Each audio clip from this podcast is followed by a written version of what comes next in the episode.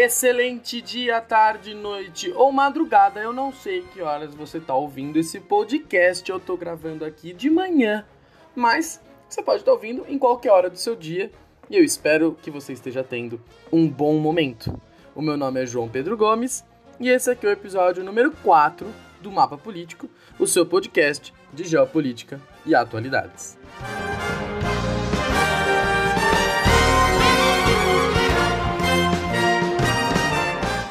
Vou recordar você que no meu Instagram, jpdefgomes, temos imagens para ilustrar os episódios. Então nós já temos imagens do primeiro episódio, Israel e Palestina, o segundo episódio sobre China, o terceiro episódio sobre o Brexit, né? Falando um pouco de União Europeia e a diferença entre Inglaterra, Reino Unido e Grã-Bretanha. E já temos as imagens do quarto episódio do tema que nós vamos falar agora, que você já deve estar ciente, que é a Síria. Então, sem mais delongas, vamos aos fatos.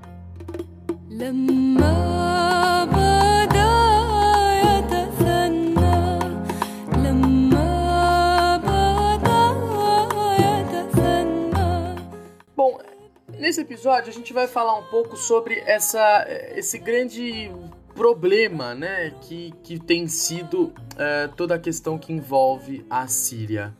A Síria está mergulhada numa guerra civil desde 2011, mas uh, não somente a guerra precisa ser falada, mas todo um contexto uh, anterior a ela, tá?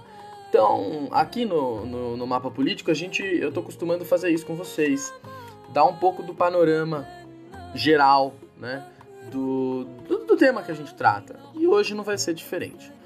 Então, eu vou tratar um pouco sobre o que é a Síria, né, o que historicamente o que ela se tornou, para efetivamente uh, um pouco mais para frente, daqui a alguns minutos, a gente entrar nos antecedentes da guerra, Primavera Árabe, etc. Eu gosto sempre de lembrar que existem alguns pontos, por exemplo, como crise de refugiados, por exemplo, é Primavera Árabe, que merecem um episódio só para eles. Né? Mas uh, isso vai ser feito posteriormente. Hoje a gente vai se dedicar aqui a falar um pouco melhor então sobre a Síria em si. Então uh, vamos a ela.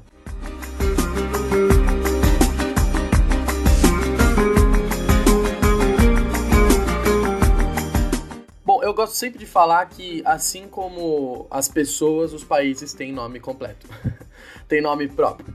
É, o Brasil é a República Federativa do Brasil, né? e a Síria é a República Árabe Síria. Como o próprio nome diz, é um país árabe.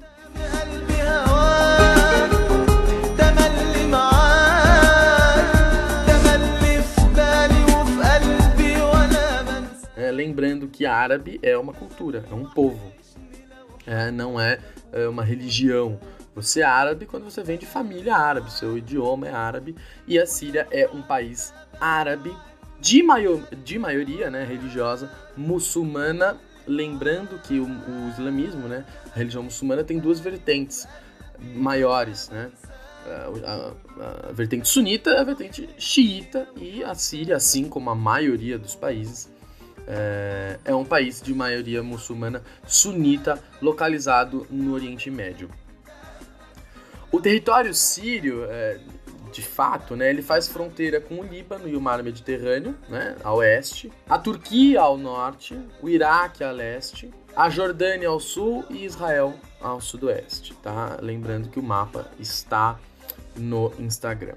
A capital é Damasco. Sim, eu tenho certeza que no CEP do stop você já colocou dois, dois lugares: Damasco e Dinamarca. É, e muitas vezes a gente coloca Damasco sem saber. Fica uma dica pro stop: coloque Damasco no CEP e na comida, tá? não tem problema.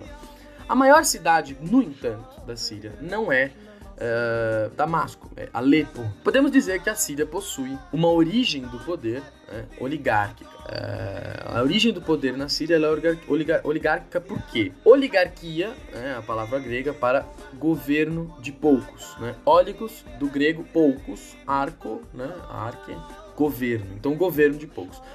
Nesse contexto, significa que apenas, na oligarquia, né, significa que apenas parte da população é considerada legítima, ou só uma minoria da população possui um poder exageradamente desproporcional. E por ser governada de forma ditatorial por mais de quatro décadas pela minoria alauíta, que é uma vertente dos xiitas, podemos dizer que a origem do poder na Síria provém de uma oligarquia. Tá?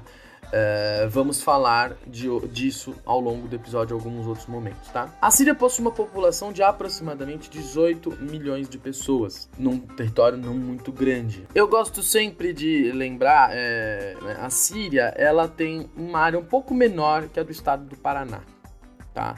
É, então não é um país muito, muito grande, tá bom? Bom, a Síria era designada há muitos anos, né? E às vezes ainda voltam com essa, essa nomenclatura, ela era denominada como o Levante. Né?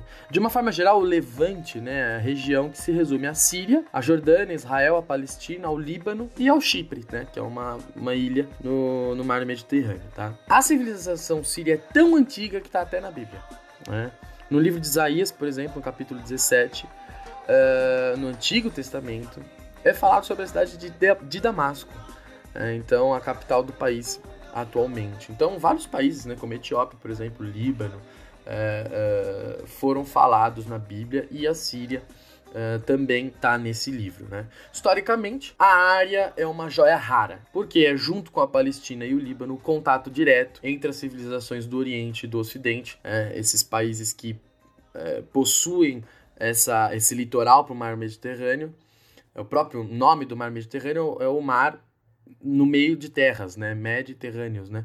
Então, ele está no meio dessas civilizações orientais e ocidentais, né? É, é, grandes impérios, como o Persa, por exemplo, o Fenício, o Assírio, na região oriental, né, na Ásia, Oriente Médio, e grandes impérios, né, como o Império Romano, o Império Franco, né, na, na Europa. Então, essa região é uma região ponto, né, de encontro desses de, de, dessas grandes de, desses dois lados, né, que a gente costuma dividir, né, de sociedades do Oriente e do Ocidente.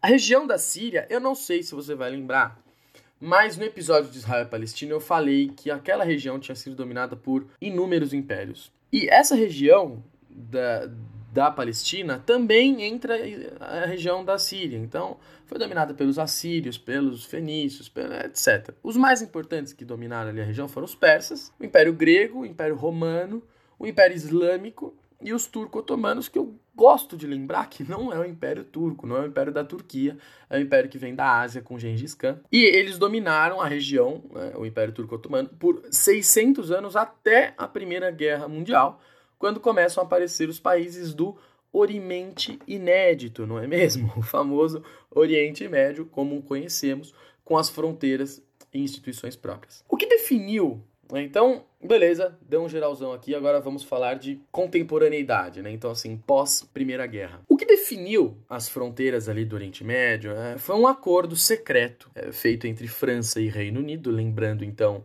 do nosso último episódio, vou falar aqui Reino Unido, tá? Que é aquela junção, não é somente a Inglaterra, é o Reino Unido, né? Em 1916, a França fez esse acordo com o Reino Unido, e o Reino Unido fez esse acordo com a França. 16 era exatamente o meio da Primeira Guerra. Então esse acordo, ele foi feito já prevendo a derrota do Império Otomano. Esse acordo ficou conhecido como Acordo de Sykes-Picot é, devido ao nome dos negociantes, o coronel diplomata britânico Sir Mark Sykes, né? e o advogado e também diplomata, o francês François Georges Picot. Então, o acordo Sykes-Picot. Esse acordo estabeleceu a partição antecipada do espólio né, do Império Otomano, que foi o que sobrou da guerra, né?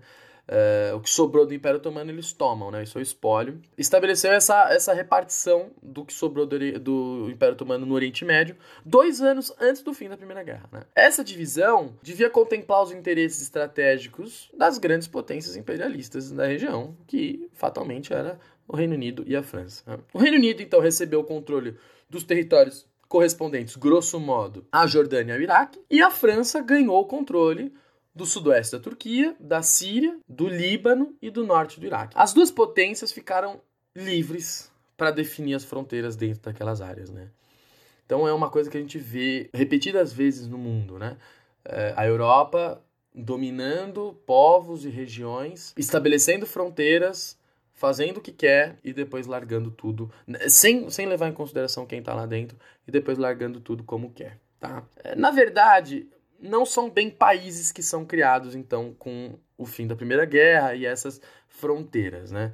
É, o Acordo de Sykes-Picot, ele são fronteiras levantadas entre zonas de influência britânica e francesa que recebiam o nome dos países que conhecemos hoje, como Síria, Iraque, Líbano, Jordânia, Turquia, etc. Mas tanto o Reino Unido quanto a França que comandavam a organização desses locais e estabeleciam os governantes dessas regiões. Então, assim, é um país? É, não, assim, mais ou menos. É uma região que tem um nome que não é Inglaterra nem Reino Unido, mas que é controlada por eles. Né? Eles vão se tornar independentes depois, né? Então, que é o que a gente vai falar agora. É, não eram países independentes, tá? Eram zonas de influência, né? Zonas de domínio é, francês e britânica. Tanto que as independências, de fato, desses países, todos eles, ocorrem entre a década de 30 né, e 40. Né? Então, no meio ali da, da Segunda Guerra Mundial. E a Síria é um caso diferente que os franceses foram expulsos da Síria, tá? Bom, várias tentativas de golpe sucedem. Então, assim, beleza, os países ficaram independentes, né? A Síria ficou independente e tal. E aí, várias tentativas de golpe se sucedem. E aí surge, então, na Síria, uma ideologia chamada Baas. Né? Em alguns lugares você vai encontrar B-A-A-Z ou B-A-A-T-H, Baat, né? Baaf, não sei. É, eu, eu gosto de usar o termo Baas, que tem como fundamento a mistura de um sonho, é, que é uma só nação árabe, né? A, a Grande Arábia, né? Um país é, único, com ideias socialistas e ideologia laica. Então, o Baas é, é, é, essa, esse, essa ideologia socialista, laica, que tem como motivo, como, assim, impulso e vontade essa criação de, um, de, um só, de uma só nação árabe, tá? Tanto a Síria quanto o Egito possuíam aí, então, na década de uh, 60, 70, né, chefes de Estado Baas. E o chefe de Estado Baas, né, do, do partido Baas, né, na Síria era Hafez al-Assad. Sim, né? Esse nome não é estranho para você, provavelmente você já ouviu falar sobre Bashar al-Assad, ele é pai né, do Bashar al-Assad. O Hafez al-Assad, então, se tornou o presidente da Síria. E o outro Baas, né, famoso, só que do Iraque, é ninguém mais, ninguém menos que Saddam Hussein. Só que o Baas, né, a ideologia Baas, cresceu de um jeito no Iraque, com Saddam Hussein, e cresceu de outro na Síria, com o Hafez al-Assad. E isso fez com que os outros países árabes acabassem meio que se dividindo. Né? Os partidos básicos dos outros países acabam se decidindo pró-Iraque ou pró-Síria. Lembrando que esse contexto é o contexto da Guerra Fria. Então, os Baas a, a, a favor do Iraque vão ser países mais influenciados pelos Estados Unidos, inclusive o Iraque, financiado pelos Estados Unidos. Os países mais voltados para a Síria vão ser mais voltados para a União Soviética, inclusive a Síria. A gente vai falar um pouquinho aqui sobre o Hafez al-Assad, que fez até treinamento militar na União Soviética. Tá? Bom, em 76, a Síria invade o Líbano. Uma ocupação militar, assim, que merece um programa e meio, eu acho. E alguém muito mais bem preparado para falar sobre isso. É, eu, assim, é um contexto muito, muito difícil, porque essa, essa, essa ocupação militar síria no Líbano foi de 76 a, pasme, 2005. Então, assim, muita coisa aconteceu. É, muita, muita coisa aconteceu. Mas eu vou me ater aqui à questão da Síria mesmo, tá? Então a Síria invade o Líbano em 76, durante a Guerra Fria, vai lembrar. E com a invasão, né, começa uma oposição agora não laica, islâmica, ao regime Baas do Hafez al-Assad. Essa oposição se chama a Irmandade Muçulmana, tá bom? É importante relembrar uma coisa que eu já falei aqui. eu vou falar acho que mais umas duas ou três vezes isso, tá? A Síria, assim como a maior parte dos países de maioria muçulmana, tem a maioria esmagadora, acho que na Síria, assim, mais de 70%, com certeza, de muçulmanos sunitas, tá? E apesar de ser um Estado laico, a Síria, é, é, os governantes da Síria são chefes, os governantes, os chefes militares, são xiitas da vertente alauíta. É, eu não vou entrar nesse mérito do que são, né? Mas o importante é saber que quem está no poder é uma minoria. E é por isso que é uma, pode ser considerado uma oligarquia a origem do poder na Síria, tá? Os xiitas vão representar aí um pouco menos de 13% da população. E, curiosidade, cerca de 10 né, são cristãos, né, em sua maioria católicos de rito oriental. Então, católicos armênios, maronitas, ortodoxos, melquitas, etc. Mas uma população aí considerável de aproximadamente 3 milhões de pessoas são católicas na Síria, tá? Os xiitas controlam o governo, as forças armadas e a população, que é sunita. Então, esse foi um sentimento aproveitado pela Irmandade Muçulmana, que são islamistas né, radicais, sunitas, que pegam em armas na cidade de Haman, né, na década de 70, e são simplesmente assim massacrados pelo governo de Hafez al-Assad, que mata milhares de pessoas e prende outras tantas, tá? O Hafez al-Assad, ele vai governar assim com um punho de ferro mesmo, ditadura, tá? É muito, muito difícil, a oposição lá era realmente morta e presa. Bom, em junho de 2000, eh, vocês estão vendo que eu estou pulando algumas, alguns períodos, porque é, realmente, assim, durante 30 anos, 30 e poucos anos, a Síria passa por uma ditadura. É, então, é, são acontecimentos reprimidos pelo governo e que tem alguns pontos importantes, né? Em junho de 2000, o Hafez al-Assad morre, vítima de um ataque cardíaco aos 69 anos. Ficou 30 anos no poder, um regime, como eu falei, ditatorial, controlador, militarizado, é, do lado da União Soviética na Guerra Fria, né? e o seu filho, então, Bashar al-Assad, assume o poder com 34 anos de idade. Seis anos abaixo da idade permitida pela legislação síria para assumir a presidência, tá? Então, mesmo assim, ele é colocado lá, um leve golpinho, né? A gente está acostumado. E o Bashar, então, uh, assume a presidência. Ele liberta vários presos, traz internet para a Síria e surge alguma expectativa de que a coisa poderia mudar, mas nada muda. Tá? A oposição depois de um, dois, três anos, passa a ser presa, reprimida, né? E o então presidente dos Estados Unidos, o George Bush, o Bush filho, ele inclui a Síria no famoso Axis of Evil, né? Então, o eixo do mal, é, que é junto com o Irã, a Coreia do Norte, a Líbia, o Iraque e Cuba, ou seja, aqueles países que trazem alguma ameaça para a influência estadunidense ou para os Estados Unidos, são chamados como eixo do mal, né? Os Estados Unidos e a sua política de uh, heróis e vilões desde sempre, não é mesmo? Aí eu vou dar um salto aqui, vou para a Primavera Árabe. Vocês lembram o que foi a Primavera Árabe, né? Foi um movimento que eu gosto sempre de lembrar que foi um movimento, uh, o primeiro grande movimento mobilizado através de grupos de Facebook, na época, acho que o WhatsApp não estava tão forte, mas a Primavera Árabe é a grande mobilização popular que é causada pela internet, tá? É, então, isso é sempre legal lembrar, você que vai prestar vestibular, você que vai fazer alguma prova, é, a Primavera Árabe é esse marco, né, esse ápice da, do uso da internet, tá? As mobilizações eram negociadas por grupo de Facebook, tá? Então, foi, na verdade, né, manifestações populares, muitas vezes é, violentas, que lutaram contra ditaduras. Né? Então começou ali né, na Tunísia, na Líbia, é, Egito, todos eles derrubaram né, grandes ditadores que estavam no poder há décadas. Né? E na Síria, as manifestações né, da Primavera Árabe foram. Porque a Síria, assim como os outros países, assim como o Egito, assim como a Tunísia, assim como a Líbia, é, é, eles são países que não viviam assim é, uma democracia, né? Então você tem é, países com grandes ditadores no poder há muito tempo. Esses outros países conseguiram derrubar né, os seus líderes aí de décadas. A Síria não conseguiu. Né? As manifestações foram fortemente reprimidas e os manifestantes chamados de rebeldes. Por quê? Pelo governo e pela mídia, tá? A função da mídia, ela é bastante importante, porque ela meio que legitima o governo do Assad, né? Quando chama os opositores de rebelde. Então, assim, o uso da palavra é muito importante. Algum jornalista pode, pode me pode assim endossar o que eu tô falando. Uma palavra usada, ela pode mudar o contexto. Então, se você usa manifestantes, é uma coisa, se você usa rebeldes, são outra.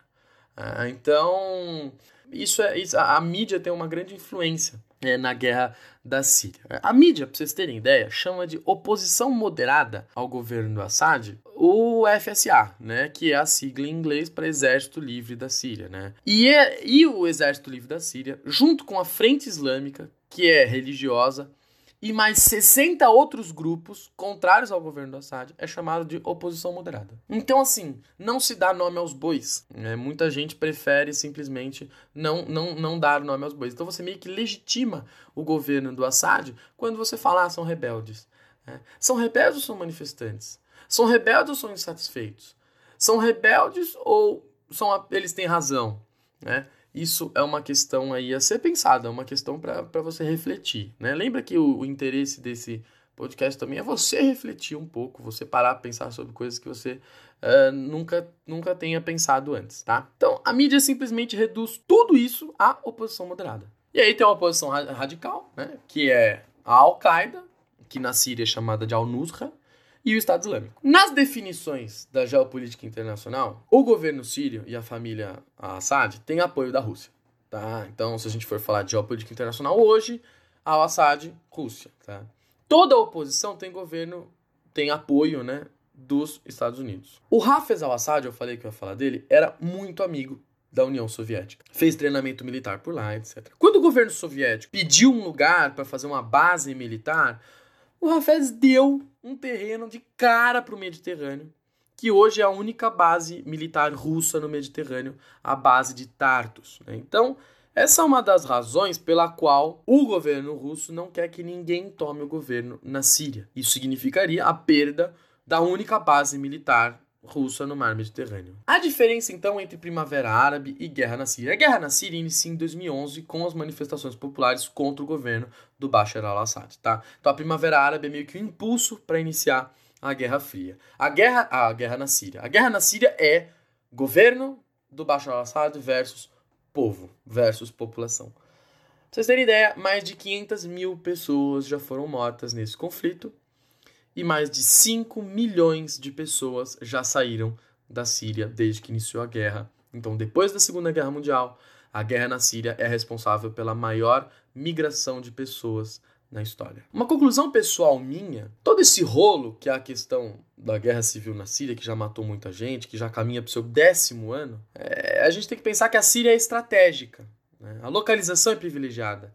E faz sentido que queiram dominar esse território. A Síria assim como vários países no Oriente Médio e de outras partes do mundo, só é Síria há menos de 100 anos e governa a si mesma cerca de 50 anos. Diferentemente da França ou da Inglaterra, que são França e Inglaterra e governam a si mesma há séculos.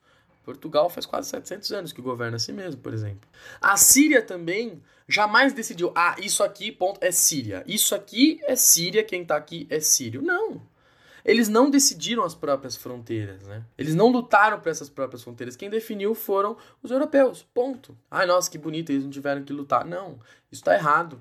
Né? Cada país tem direito à sua autodeterminação. A Europa dividiu o Oriente Médio, grande parte do mundo, somente para controlar, para tirar as riquezas, para tirar o que pudesse de dentro deles, desenhando países sem levar em conta seus povos e quando apertou, vazou e deixou o circo pegando fogo por isso que a gente tem muitos países hoje é, com disputas internas que não são naturais, né, porque você simplesmente delimitou um país e falou assim: pronto, isso aqui é um país, fiquem em paz. E aí você tem uma potência controlando, né, alguma coisa até que moderada. Quando dá na telha, essa potência vai embora e larga essas, essas, esses grupos diferentes brigando pelo poder e não existe desenvolvimento, não existe é, nenhum tipo de melhora social, econômica, etc. Então é muito difícil, é muito fácil né, a gente simplesmente virar e falar assim, ah, o país é pobre. É pobre por quê? É, é pobre por quê? Quem é, ou o que fez com que esse país se tornasse pobre? É, é muito fácil a gente virar e falar assim, ah, a Europa é desenvolvida. É, desenvolvida a custo de quê? É, então, isso são reflexões que precisam ser feitas. E não só na África. A África é o grande exemplo. Aquelas linhas, né? Aqueles países todos com linhas retas, né? Isso não é uma fronteira, é, não é uma coisa natural. Você tem países na África com 700, 800 povos é, que brigavam entre si. E aí são delimitados todos no mesmo território. Quando o país, a potência vai embora, deixa que eles lutem por si só. É, como não lembrar de Ruanda, né, com os Hutus e os Tutsis, é, como eles lutam, né, lutaram né, no, no genocídio em Ruanda pela, pelo poder. Não é? Então, assim, vamos ter um pouco de calma ao julgar um país pobre, ao simplesmente virar e falar ah, é pobre, ah, não desenvolve. Né? Vamos olhar um pouco mais a fundo. No meio disso tudo, você tem, como eu disse, as oposições. Né? Uma das principais motivações a favor do Bashar al-Assad é o motivo de que, quando se reclama o poder e se manifesta ser contrário a alguém no poder, se espera que se indique alguém para assumir esse lugar. O problema é que não é somente a população que é contrária ao governo Assad. Você tem os três grandes grupos opositores, como eu já falei alguns deles, e que só estão esperando o governo cair para tentarem tomar o poder. Os curdos são um desses grupos. Além do Estado Islâmico, além da Al-Qaeda, tem os curdos, que são talvez a maior nação sem país do mundo. Os curdos são milhões e milhões de pessoas que têm uma cultura própria, toda uma questão, uma nação mesmo, e não tem um país. É, os curdos estão espalhados entre a Turquia, o Iraque, o Irã, a Síria, e não são um país. Eles não se identificam como sírios e querem o território deles. Beleza. Numa, numa eventual queda do governo Assad, os curdos tomando o poder poderia gerar o quê? A expulsão da população que está em guerra com o governo dos locais onde moram, para que os curdos tenham o território que reivindicam. E aí você posterga mais ainda o conflito. O Estado Islâmico, que declara que quer ter um território próprio, mais o enfraquecimento do poder do, do Bashar al-Assad pode gerar a chegada desse grupo radical no poder da Síria. Lembra quando Trump bombardeou uma base militar na Síria, seis dias depois ele bombardeou o Estado Islâmico. Porque tal, talvez não, né? Ele deve ter ficado com puta medo de abrir caminho para o Estado Islâmico. E eles crescerem e tomarem poder. E os Estados Unidos tomar essa culpa. Beleza, eu vou lá, bombardeio, enfraqueço o governo da Síria. Pronto, eu fortaleço um grupo radical. Então, é um puxa daqui, puxa dali e, e não tem muita saída. Então, é, além disso, você tem a Al-Qaeda. Qual é o principal medo? Derrubar o Assad? Dar o governo na, na mão da população? Beleza, aí tem eleição, tudo lindo, beleza. Mas a população não tem como lutar contra nenhum dos grupos opositores. Beleza, o Bashar al-Assad cai, dá na mão da população. Tá, eles vão lutar contra quem a população? Contra os curdos? Que são milhões, tem exército organizado? Contra o Estado Islâmico? Contra a Al-Qaeda, na verdade ninguém tem um nome para colocar no lugar do Assad. Tem gente que fala que prefere os curdos, porque eles não são um grupo radical, eles são um lugar sem, são um povo sem, sem pátria, não sei o quê. Beleza, mas aí eles tiram os sírios de onde eles estão. Claro que tem muita gente que não defende isso, cada um está assumindo um lado. A verdade é que ninguém tem uma solução e não é uma questão fácil, né? muito menos óbvia. E eu não estou aqui para lançar uma solução. Eu estou aqui para mostrar para vocês como o conflito tem o seu epicentro muito, muito lá embaixo. É uma questão que não é simples de ser falada, de ser tratada, de ser é uma questão muito mais complexa. É uma questão histórica, é uma questão geopolítica. A gente precisa, para entender o que está acontecendo hoje na Síria, é, não é só, ah, não, é, o Bashar al-Assad é, é, é, pela Rússia, não sei o que, é pelos Estados Unidos. Não, a gente precisa entender antes. Esse, esse é o lindo da história. O lindo da história é isso. Para a gente entender o presente, é muito mais fácil a gente olhar para o passado. A gente precisa, para entender o hoje, olhar para o ontem. Isso serve para a gente como pessoa, né? onde você chegou hoje, né? quem são seus ancestrais tal. Isso serve para um país, para um povo, para uma guerra. A verdade é que não cabe a ninguém concluir algo, mas refletir sobre a situação de milhares de pessoas que morrem todos os dias dentro de um conflito de poder que não tem data para terminar. Então, para entender o presente, a gente precisa voltar no passado. Né? É, a história, junto com a geopolítica, faz a gente compreender, pelo menos tentar, um pouco melhor sobre essa grande catástrofe humanitária que se arrasta por vários anos na Síria. É, e aí fica também o lamentável papel da Europa de fechar as portas também para essa população. Para essa população que muitas vezes é uma população formada, é, mas que porque é síria, porque é refugiado, sofre com xenofobia, sofre com, sofre com preconceito. Eu espero que esse programa tenha clareado um pouco é, a sua noção a respeito dos conflitos na Síria. Não vamos nivelar por baixo o nosso conhecimento, assim, vamos aprofundar um pouquinho que seja. Eu tô aqui falando um pouco para vocês, que se ouve rápido, Mas é bom a gente saber um pouco mais. Vamos um pouquinho mais além. Síria, beleza. Vamos um pouquinho mais além. O que, que tem? Tá, a Síria tem muito petróleo, tem, é um lugar estratégico, é. É. Tem disputa de poder? Tem. Por que, que tem disputa de poder? Quem disputa esse poder? É, por que, que não conseguiram derrubar ainda? Isso tudo são perguntas que eu tentei responder aqui para você, mas que serve para a gente refletir sempre um pouco mais, tá? Mais do que isso, né? Mais do que você ter essa noção é preciso a gente compreender um pouco melhor algumas coisas que a gente talvez nunca tenha parado para pensar e também para a gente conhecer um pouco mais e poder falar sobre isso com quem quer que seja. Eu espero que você tenha curtido, né, gostado desse episódio, apesar dele ser um episódio bastante triste, apesar dele ser um episódio bastante dramático, um episódio lamentável acerca de uma de um país e de uma população que sofre tanto. Né? Mas eu vou pedir para você compartilhar esse programa com quem quer que seja, com quem goste, com quem não goste, vai que ele aprende alguma coisa também, não é mesmo? E você sabe então que nós temos o quê? Um encontro marcado na próxima quinta-feira. Uma boa semana para você. Até mais. Tchau, tchau.